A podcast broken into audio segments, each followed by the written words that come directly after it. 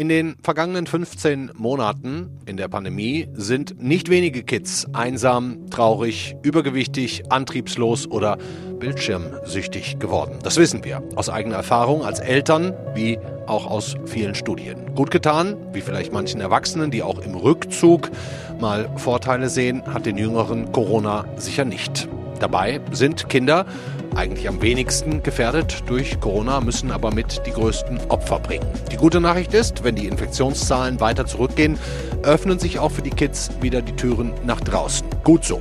Aber es bleibt die Frage, was schulden wir eigentlich unseren Kindern? Wie groß ist der Schaden? Nicht nur was das Aufholen von Lernstoff angeht, sondern seelisch und auch wirtschaftlich. Wir wollen heute im FAZ-Podcast für Deutschland den Versuch einer Bestandsaufnahme machen, haben mit Jugendlichen gesprochen, sie über einen längeren Zeitraum begleitet, reden mit dem Präsidenten des Kinderschutzbundes, der sogar von Diskriminierung spricht, und fragen die Familienministerin Franziska Giffey, ob das Hilfspaket über 2 Milliarden Euro nicht viel zu spät kommt, zu wenig ist und die richtigen Probleme angeht. Und damit herzlich willkommen an diesem Montag, den 17. Mai.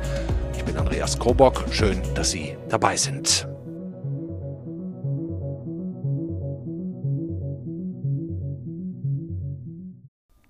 Die Folgen des Lockdowns für Kinder und Jugendliche sind inzwischen mehrfach in Studien untersucht worden. Von der COPSI-Studie wissen wir, dass mindestens jedes dritte Kind psychische Probleme hat. Die OECD stellt fest, junge Menschen sorgen sich selber am wenigsten um ihre eigene Gesundheit, sondern vielmehr um ihre Zukunft. Arbeitsplätze, Einkommen, Chancen, Bildung.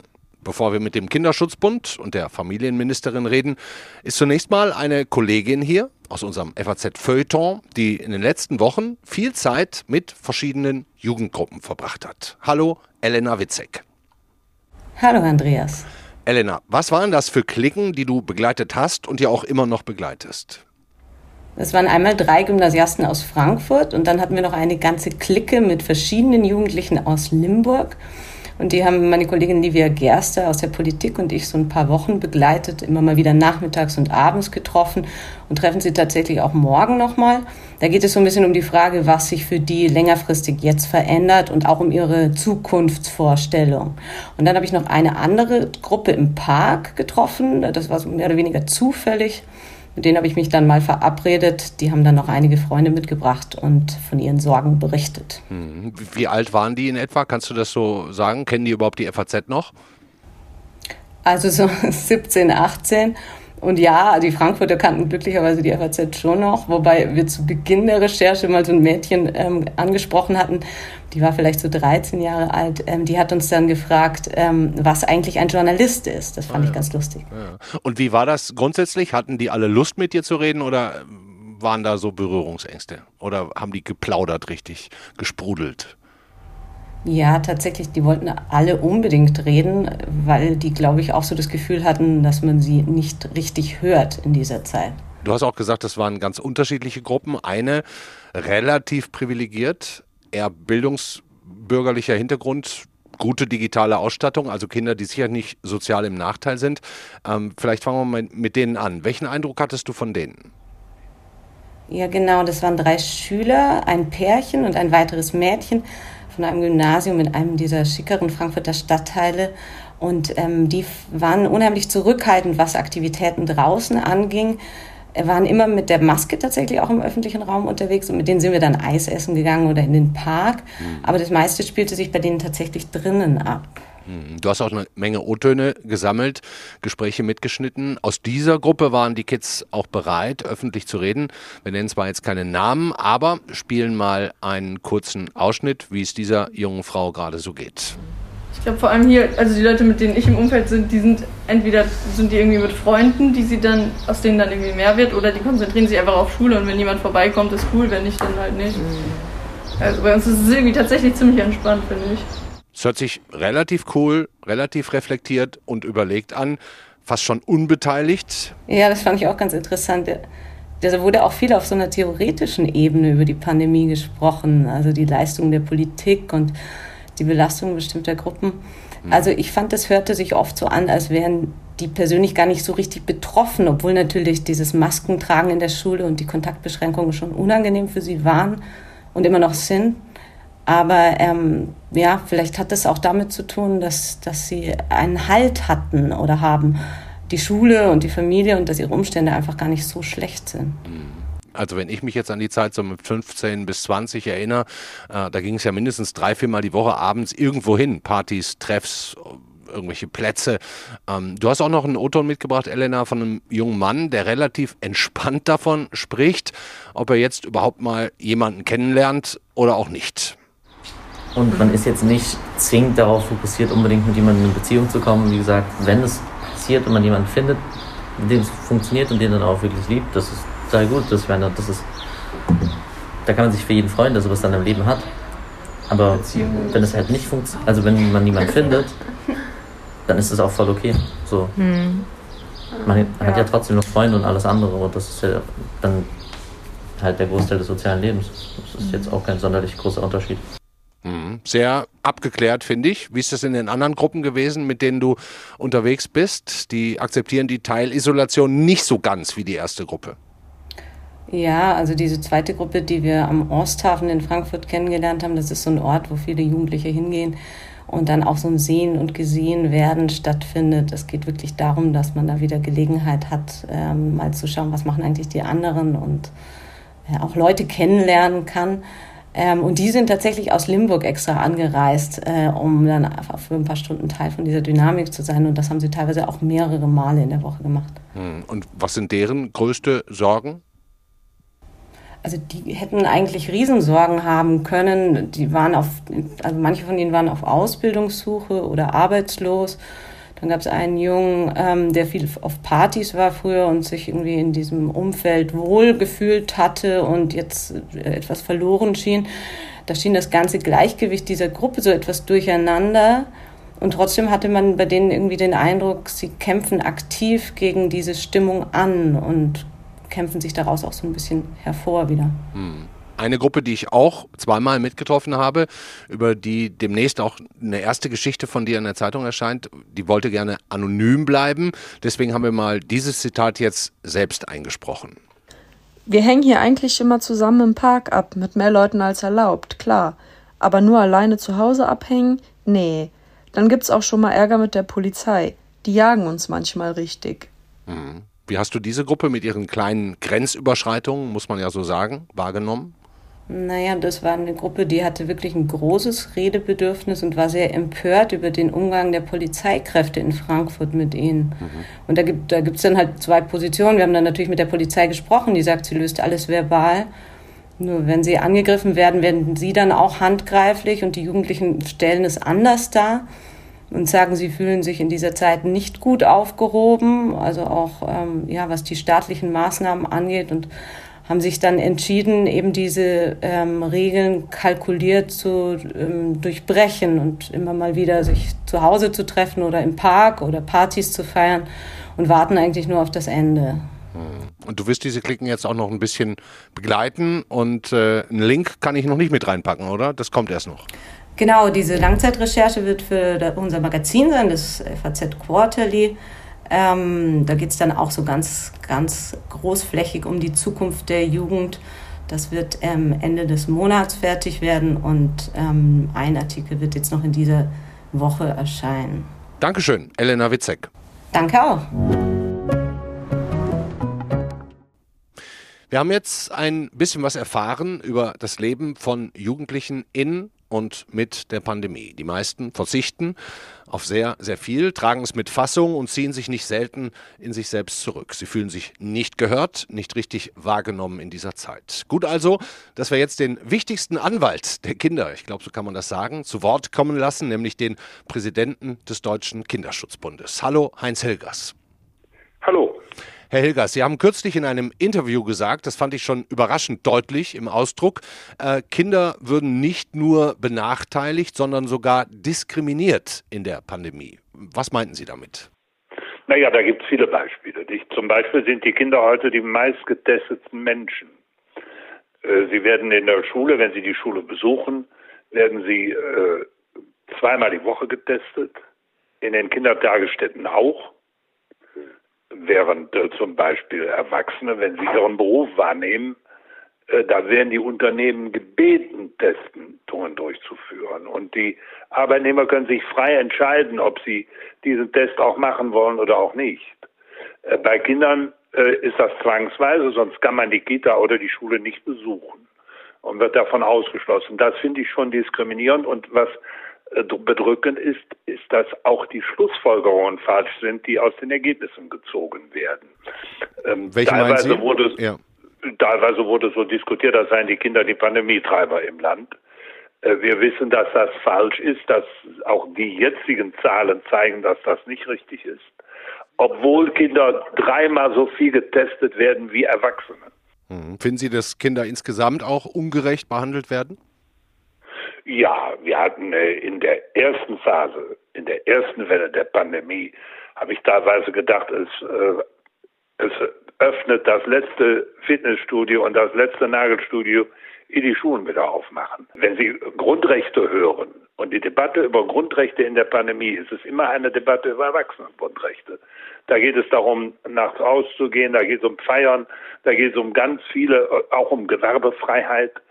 Aber äh, die Grundrechte unserer Kinder vom Recht auf Bildung, vom Recht auf Spielen, vom Recht auf eine gesunde Entwicklung, äh, die spielen die geringere Rolle und das finde ich nicht gut. Hm. Was mich mal interessieren würde, sind Sie als Kinderschutzbund eigentlich von der Regierung gefragt worden, mit einbezogen worden in diese vielen Beratungen, die es ja auch mit externen gab? Nein, aber wir melden uns auch so zu Wort und auch eindringlich und manchmal äh, gibt es ja doch äh, auch Reaktionen, positive Reaktionen. Zum Beispiel hat die Kanzlerin dann Anfang des Jahres auch, auch selbst gesagt, äh, die Schulen sollen als letztes geschlossen und als erstes geöffnet werden. Aber sehen Sie, es, es gibt ja krasse Beispiele. Wenn sich äh, die Fußballer heute jedes Wochenende oder auch mitten in der Woche oder fast jeden Tag zu bedeutenden im Fernsehen übertragenen Spielen treffen, dann ist das möglich. Aber wenn äh, fünf Kinder miteinander Fußball spielen wollen, nicht. Hm. Wobei man muss ja sagen, ab 13 gilt das. Ne? Also glaube ich, die Grenze ist 14 und bis, ja. bis 13, also ich habe das Glück, mein Sohn darf mit seinen zehn Jahren gerade Fußball spielen in Fünfergruppen. Bundes, ja. Ist, glaube ich, von Bundesland zu Bundesland auch noch unterschiedlich, aber wie dem auch sei, wir schaden im Moment der Entwicklung unserer Kinder. Es werden Entwicklungsverzögerungen verursacht, Entwicklungsverzögerungen von der Sprachentwicklung bis hin zu Koordinationsstörungen und Adipositas haben wir immer mehr Befunde. Wir haben äh, schon ganz früh Entwicklungsverzögerungen bei kleinen Kindern, weil doch noch sehr viel über das Gehör läuft und je weniger Menschen sie hören, um geringer äh, fällt diese Gehirnentwicklung aus und das setzt sich fort äh, bis in die Kinder- und Jugendzeit, Freundschaften schließen, miteinander äh, kommunizieren. Kinder brauchen andere Kinder ganz dringend für eine gesunde Entwicklung. Sie sind zentral dafür, denn nur dann, wenn sie sich mit anderen Kindern messen können, wenn sie sich vergleichen können, wenn sie mit anderen Kindern Kontakt haben, haben sie wirklich die Chance auf eine gesunde und gute Entwicklung. Hm, ich meine, es wird ja nicht so sein, als ob irgendein Politiker etwas gegen Kinder hat oder gegen Jugendliche. Warum wird sich denn aus Ihrer Sicht da zu wenig und auch falsch gekümmert? Naja, die Interessenlagen sind, äh, andere sind lauter. Die Interessen von denen, die die Öffnung von Gaststätten fordern, die äh, den Leistungssport für Erwachsene fordern, sind mächtiger. Manche denken auch aus ihrer eigenen Interessenlage und nicht aus der Interessenlage von Kindern. Das fällt uns Erwachsenen ja auch schwer. Hm. Sprechen Sie mit der Familienministerin?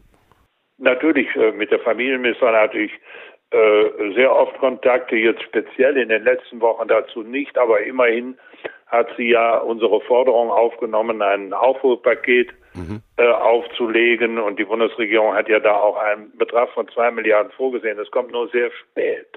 Sehen Sie, äh, wenn jetzt in den Sommerferien alles Mögliche organisiert werden soll, vom Schwimmkurs, das ist alles ganz wichtig, mhm. vom Schwimmkurs über Ferienfreizeiten und, und, und, und das unter Corona-Bedingungen dann ist das, weil es ja noch gar nicht beschlossen ist, es ist noch nicht durch den Bundestag, es ist nicht durch den Bundesrat, wird dann irgendwann im Juni verabschiedet, endgültig, mhm. dann ist das schon ein Kunststück oder fast unmöglich, da in den Sommerferien noch die notwendigen Bäder, Räumlichkeiten, Sporteinrichtungen. Und es erst im Juli äh, zu organisieren oder Ende Juni, wenn die Sommerferien vielen Bundesländern schon anfangen, ist ein Zauberkunststück, das wahrscheinlich dazu führt, dass auch die zwei Milliarden nur zu einem geringen Teil abgerufen werden. Was ich auch unbedingt noch ansprechen äh, wollte, ähm, Sie als Kinderschutzbund sind natürlich auch, vertreten natürlich auch vor allem sozial Benachteiligte. Und was jeden bedrücken dürfte, sind die vielen Hinweise, die es in den letzten Wochen und Monaten gab, dass es ja auch in manchen Familien tatsächlich, Sie haben vorhin das Wort Kindeswohlgefährdung äh, mal benutzt, gewalttätig zugeht. Äh, in Corona womöglich schlimmer noch als, als ohnehin schon. Aber niemand hat so richtig Zahlen. Wir können ja auch nicht hinter verschlossene Türen schauen. Wie schätzen Sie das ein? Naja, wir haben äh, zumindest Hinweise. Wir haben die Hinweise bei unserem äh, Kinder- und Jugendtelefon der Nummer gegen Kummer und wir wissen, dass die Fragen nach Gewaltsituationen zugenommen haben. Wir haben sehr viel mehr Kontakte und Beratungen. Sie sind gestiegen bei den, äh, bei, insbesondere bei den E-Mail-Beratungen bei Kindern und Jugendlichen um ein Drittel. Das ist daraus zurückzuführen, dass man das ja sehr vertraulich machen kann äh, schreiben am PC, äh, das hört man nicht im Nachbarzimmer. Und äh, wir haben zwei Drittel äh, Steigerung bei den Eltern. Und das finde ich sehr gut, dass Eltern anfragen und fragen, weil äh, das ist auch sehr verantwortlich, denn damit vermeiden sie natürlich, dass sie oder können vermeiden, dass sie in eine aggressive Situation kommen äh, und zu gewalttätigen Konflikten in den Familien kommen. Damit meine ich nicht nur physische, sondern auch psychische Gewalt, seelische Verletzungen. Auch die sind zu vermeiden. Aber wir haben natürlich bei anderen Benachteiligten ein Riesenproblem. Wir reden sehr viel über die Abiturienten, aber wir haben zum Beispiel eine Verdopplung schon voriges Jahr gehabt der Schulabbrecher. Mhm. Wir rechnen dieses Jahr wieder damit. Das heißt, wir haben eine sechsstellige Zahl von äh, Jugendlichen, die jetzt die Schule abbrechen. Gerade die Lehrstellen, wo man nicht das Superzeugnis verlangt, zum Beispiel im Friseurhandwerk, in der Gastronomie, in bestimmten Sparten des Einzelhandels, genau die fallen jetzt weg und da hilft auch keine Ausbildungsplatzprämie, weil wissen Sie, diese Unternehmen, also das Friseurhandwerk zum Beispiel oder die Gastronomie, die kämpfen ums Überleben. Die denken auch nicht bei einer Ausbildungsplatzprämie jetzt über einen zusätzlichen Ausbildungsplatz nach. Haben Sie denn da Hoffnung, dass wir das noch irgendwie hinkriegen? Im Moment sieht es nicht danach aus, als wenn außer der Ausbildungsplatzprämie was äh, organisiert wird. Wir bräuchten eigentlich jetzt einen Gipfel, einen Ausbildungsgipfel in Deutschland mit einer Ausbildungsgarantie. Dankeschön, Heinz Hilgers, der Präsident des Deutschen Kinderschutzbundes. Danke Ihnen. Ich bedanke mich auch.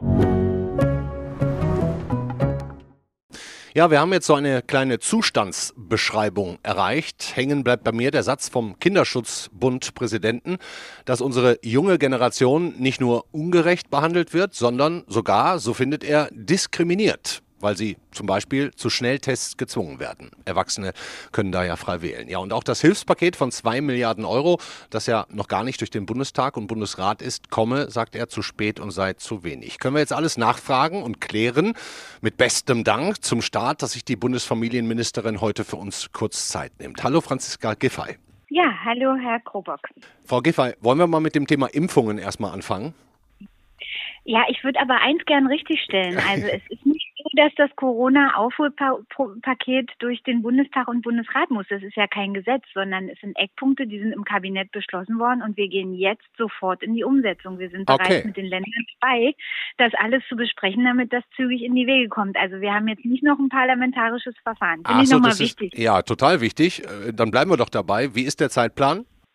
Naja, wir haben ja vier Säulen. Das eine sind die, ist das Aufholen der Lernrückstände. Das wird im Bildungsministerium koordiniert mit den Kultusministern der Länder. Da geht es um Nachhilfeprogramme, sowohl innerhalb der Schulzeit, aber auch in den Ferien. Und wir haben bei uns im Familienministerium das Thema frühkindliche Bildung, die Sprachkitas, die wir ausbauen werden und auch das Thema Ferienerholung, Wochenendfreizeiten, Kinder- und Jugendbegegnung, aber auch Schulsozialarbeit.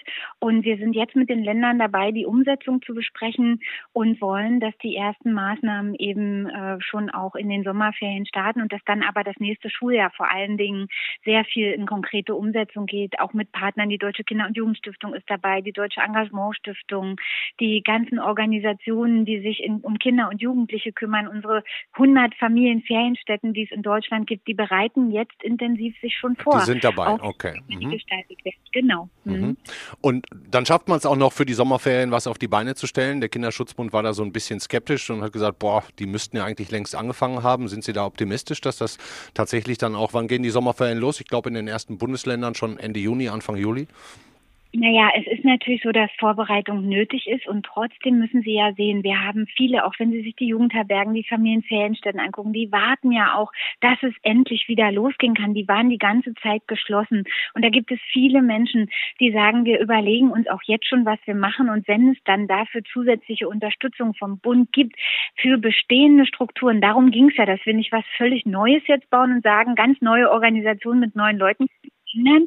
Es wird in die bestehenden Strukturen zusätzliches Geld gegeben, damit die ihre Programme, die sie jetzt auch schon vorbereiten, ausbauen können für die Kinder und damit auch was losgehen kann. Und da müssen jetzt alle gut zusammenarbeiten und wir ähm, sind dabei, auch unseren Beitrag dazu zu leisten. Hm. Wenn wir jetzt mal schauen auf dieses 2 Milliarden Euro Paket, ähm, ich, ich würde gerne mit Ihnen, mit Ihnen über dieses Geld mal reden. Ne? Also Hilfspaket ist es ja für, ich glaube, wir haben 13 Millionen Kinder in Deutschland. Das wären dann so knapp 200 Euro pro Kind. Jetzt gucken wir mal auf die Rentner. Die bekommen durch den Wirtschaftsaufschwung, egal ob vorher Abschwung war, automatisch jetzt jedes Jahr drei bis vier Milliarden Euro mehr Rente. Ist das ein Vergleich, den man in Ihren Augen ziehen kann? Und wenn ja, ist es gerecht? Also ich will mal ganz klar sagen, jetzt einfach dieses Paket durch die Zahl der Kinder zu teilen, das ist eine ganz unlautere Diskussion, weil wir haben, wenn wir mal alle Maßnahmen zusammenrechnen, alleine der Kinderbonus, der gerade an die Kinder im Mai gezahlt wird, das sind zwei Milliarden auch nochmal zusätzlich. Wir haben letztes Jahr einen Kinderbonus gezahlt. Wir haben die Kindertage ausgeweitet, die Kinderzuschlagszahlung erhöht, Kindergeld ist erhöht worden. Es gab zusätzliche Mittel für die Eltern, die in Elternzeit äh, eben nicht gekürzt wurden, weil sie in Kurzarbeit waren. All die Programme, um die Kinder- und Jugendeinrichtungen aufrechtzuerhalten, wenn man das mal alles zusammenrechnet, kommen wir auf einen Betrag, der ungefähr so groß ist wie mein gesamter Familienetat. Das sind so um die 12 Milliarden Euro im Jahr, mhm. die ich hier im Ministerium habe, die für Kinder und Familien investiert worden sind. Alleine in unserem Ressort. Da ist die Kurzarbeit noch gar nicht dabei, die ja Millionen Familien auch vor der Arbeitslosigkeit bewahrt hat. Und deswegen kann man das so nicht rechnen. Es ist jetzt wichtig, dass wir auch ganz klar sagen, das, was hier an Corona-Aufholpaket vom Bund kommt, ist zusätzlich zu dem, was die Länder auch machen. Denn die haben ja auch Mittel für die Kinder- und Jugendarbeit. Und da kann man nicht einfach sagen, jetzt teilen wir das mal durch die Zahl der Kinder und das war's dann, sondern es ist ein Teil der Vielzahl von Leistungen, die in zweistelliger Milliardenhöhe gewährt werden. Und dazu kommen noch die Infrastrukturmaßnahmen für zum Beispiel Ausbau der Ganztagsschulen oder Ausbau der Kitaplätze in Deutschland. Hm, das klingt jetzt, als seien Sie eigentlich ganz zufrieden mit den Hilfen für die Kinder. Sind, sind Sie nicht der Meinung, dass wir unseren Kindern über ähm, diese Soforthilfen hinaus auch noch was schuldig sind? Sollte man nicht zum Beispiel mal, ja, zum Beispiel über eine Rentenreform auch auch nochmal nachdenken. Ich meine, die müssen ja wahrscheinlich den, äh, die ganze Chose, um es mal sozusagen ausbaden und vielleicht bis 70 arbeiten und haben nicht so eine sichere Rente wie noch ihre Großeltern. Na, wissen Sie, das Wichtigste ist, dass wir, was wir unseren Kindern jetzt schuldig sind, ist, dass wir so schnell wie möglich zurückkehren zu einer Normalität. Die bedeutet, jedes Kind kann ganz normal wieder in die Kita gehen, jedes Kind kann ganz normal wieder mit der vollen Schulklasse in die Schule gehen. Und das geht nur, indem wir jetzt eben auch beim Impfen weiter Tempo machen. Wir haben mittlerweile jeden Tag über eine Million Menschen, die geimpft werden. Wir werden im Juni den Impfstoff haben für die über zwölfjährigen. Minderjährigen. Mhm. Das muss auch zügig gehen, damit die eben wieder auch an äh, allen möglichen Dingen unbeschwert teilnehmen können. Und vor allen Dingen müssen die Erwachsenen Zuversicht und Verantwortung auch ausstrahlen, sprich die Eltern sich auch impfen lassen, damit sie, solange die kleineren Kinder noch keinen Impfstoff haben, eben diesen Kokon, diese Schutzstrategie um die Kinder bilden können, damit eben einfach die Kinder, die noch nicht geimpft werden können, auch geschützt sind, dadurch, dass alle Erwachsenen, die um sie rum sind, geimpft sind. Mhm. Und wir alles daran setzen, dass Kita, Schule schnell wieder auch funktioniert. Und wenn wir da eine gute Betreuungsinfrastruktur haben, das heißt also auch gute Erwerbsmöglichkeiten für Mütter und Väter, dann ist das die beste Medizin für eine gesunde Volkswirtschaft, die eben auch die Lasten, die aufzuholen sind, tragen kann.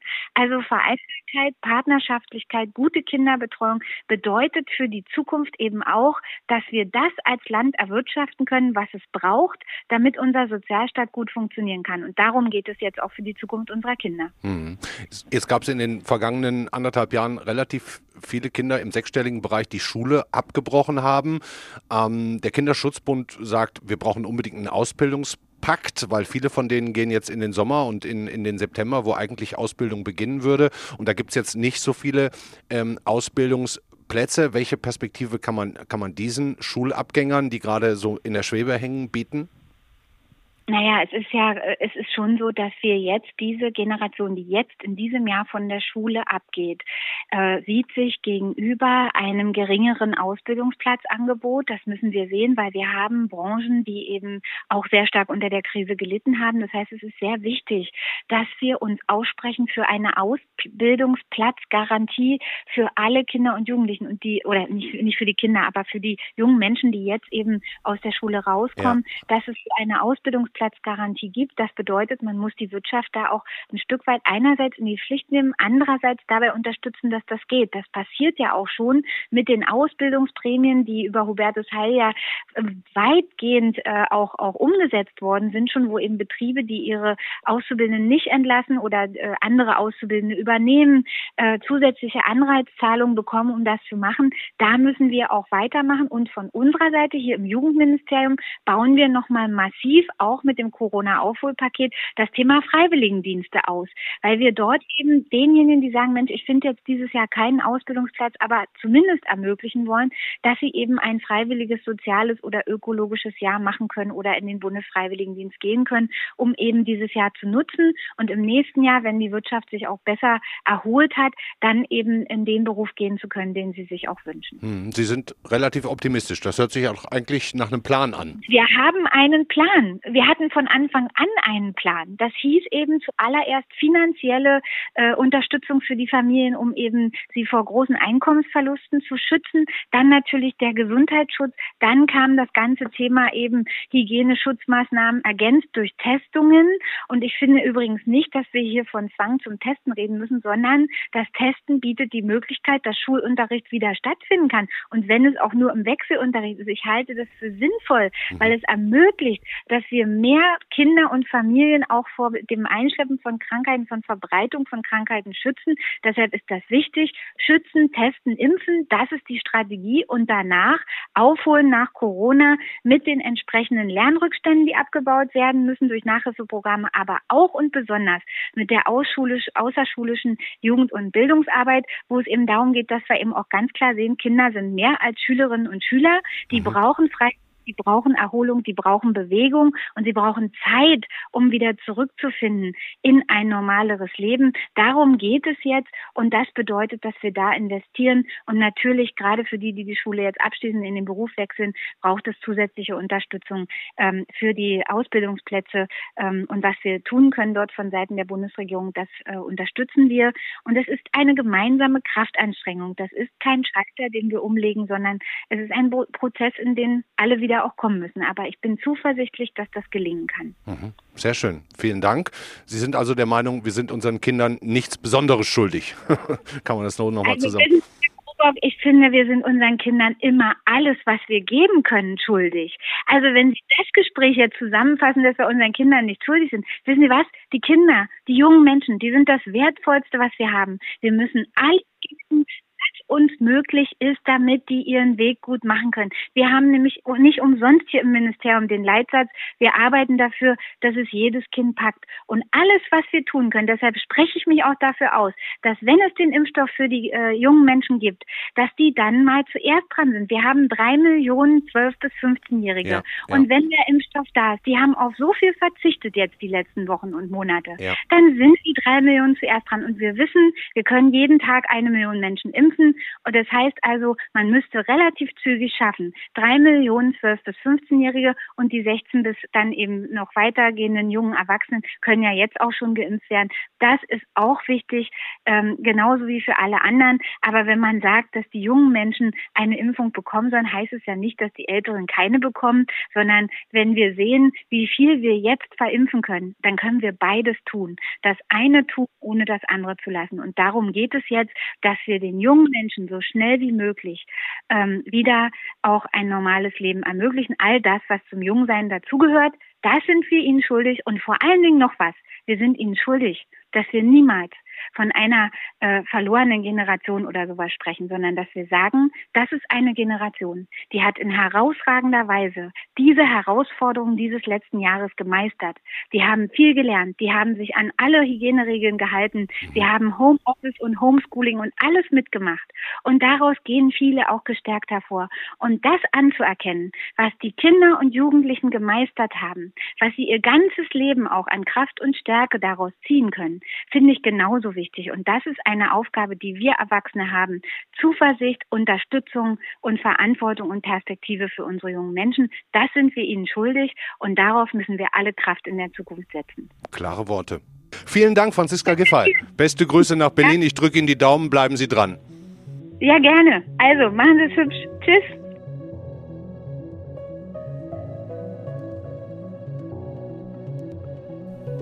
Ja, das war unser FAZ-Podcast für Deutschland an diesem Montag, den 17.